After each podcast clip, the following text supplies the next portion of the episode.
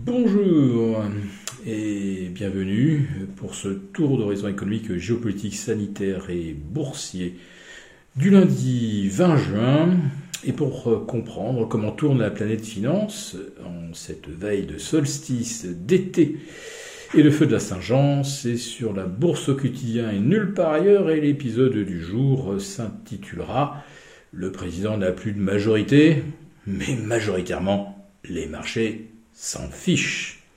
Oui, quand vous voyez le CAC 40 grappiller 0,2%, puis perdre 0,10%, puis reprendre 0,3% dans la foulée, tandis que les places européennes sont en hausse de 0,3 à 0,4%, on voit donc que le résultat des élections législatives est un véritable non-événement, quand bien même le président perd sa majorité pléthorique de Playmobil.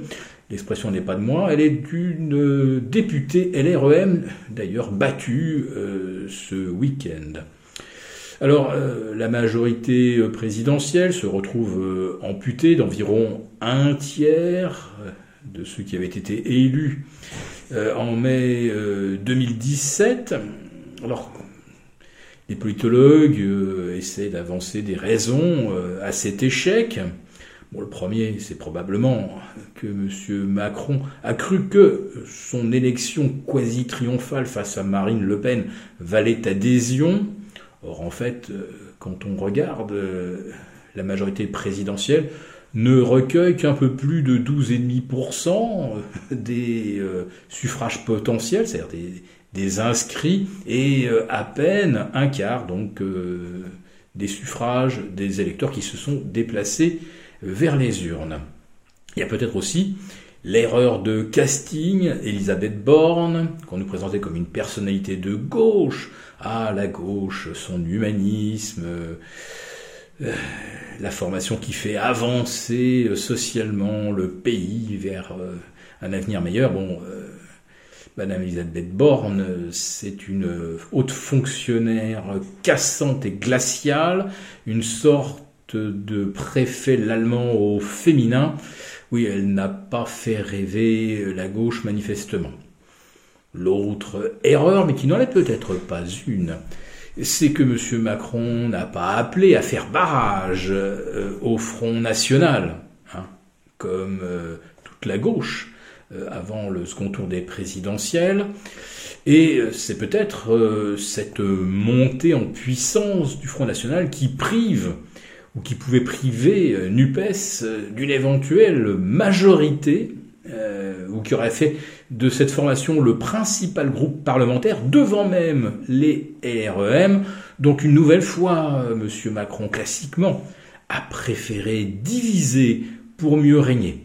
Alors évidemment qu'on ne, vienne, vienne plus nous parler de pacte républicain du côté euh, LREM, qu'on ne vienne plus nous faire la leçon, comme quoi il faut absolument faire barrage au front, car de barrage il n'y en eut point. Et puis bah, parmi les personnalités battues, euh, on a quand même quelques personnes dont on peut se dire que le gouvernement s'en remettra. Madame Elisabeth Bourguignon, ministre éphémère, ministre de la Santé, complètement incompétente, et qui n'a fait que des déclarations stupides pro-vaccination euh, depuis sa nomination. Euh, Amélie de Montchalin, euh, qu'on ne pense pas être la mieux placée pour parler de transition énergétique. Il y a un ministre des Outre-mer dont personne ne connaissait le nom, et ceux qui le connaissaient l'oublieront bien vite. Et puis il y a d'autres personnalités qui ont également été boulées, comme Richard Ferrand, le bras droit d'Emmanuel Macron, et euh, Castaner dit les borgneurs, selon Jean-Luc Mélenchon, ce qui n'est pas faux probablement. Euh, donc c'était les deux principaux fidèles d'Emmanuel Macron et qui se sont donc fait battre.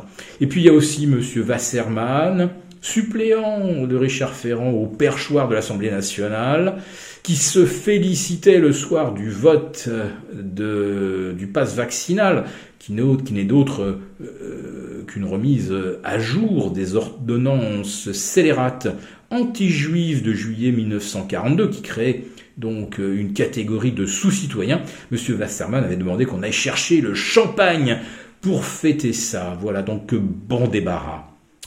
Quant au marché, eh bien eux, euh, ça ne leur fait ni chaud ni froid. Euh, nos OAT euh, aujourd'hui se, se, dégradent de deux petits points. C'est rien du tout d'ailleurs. C'est absolument conforme à la tendance générale sur les marchés obligataires qui sont très très calmes aujourd'hui. Les Américains sont en congé, c'est pourquoi également? Pour entamer ce second semestre boursier, on a des volumes extrêmement faibles sur les actions et des écarts qui le sont tout autant. Donc je le disais hein, initialement, euh, le CAC 40 oscille de part et d'autre des 5009, on ne sait pas trop s'il va vouloir rebondir vers 6002, 6350 ou repartir à la baisse. On verra bien. En tout cas, ça ne sera pas à cause euh, des conditions politiques que connaît la France, manifestement. Puis je ne serais pas complet si je ne vous parlais pas du Bitcoin que l'on a vu en dessous des 18 000 ce week-end. Euh, il venait donc de perdre 50% de sa valeur en l'espace euh, de deux mois, mais surtout, il a plongé sous le seuil psychologique des 20 000, l'ex-zénith historique, je crois que c'était le 20 décembre 2017. Et c'était donc un cours inférieur de presque 60, pour, pardon, de près de 40% à ce qu'a payé MicroStrategy pour ses 125 000 bitcoins. MicroStrategy, la firme cotée en bourse, hein, qui est le plus gros détenteur de jetons Bitcoin au monde, qui perd 40% euh, sur son encours et qui a emprunté la moitié de l'argent nécessaire pour acheter des Bitcoins. Mettez-vous à la place de ces créanciers. Comme on dit, ils doivent faire un peu d'huile. Voilà, donc ceux-là, effectivement, ils ont de quoi euh, s'angoisser un peu, parce que s'ils contraignent MicroStratégie à rembourser euh, ses prêts nantis sur du Bitcoin, eh bien on risque d'avoir un scénario d'effondrement du Bitcoin qui entraînera tout le secteur des cryptos dans son sillage. Peut-être que certains institutionnels se disent qu'il vaudrait mieux pour l'instant sauver la peau de MicroStratégie parce qu'en faisant ça, on sauve la peau de toutes les cryptos. Si cette vidéo vous a plu, n'hésitez pas à nous mettre un pouce et rendez-vous demain midi.